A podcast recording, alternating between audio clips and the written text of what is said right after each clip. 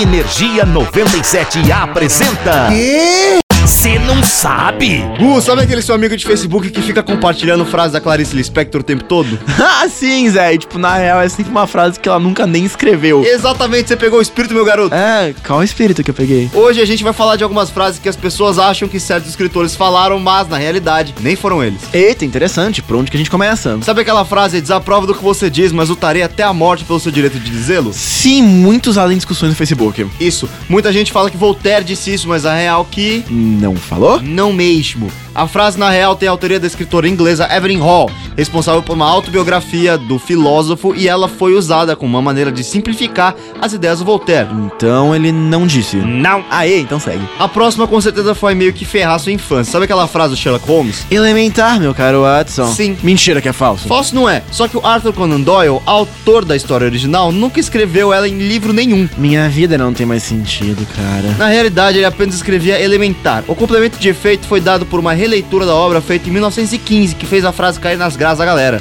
Tá, a última. Pra fechar, a gente vem com aquela frase do Neil Armstrong. Um pequeno passo para o homem e um gigantesco passo para a humanidade?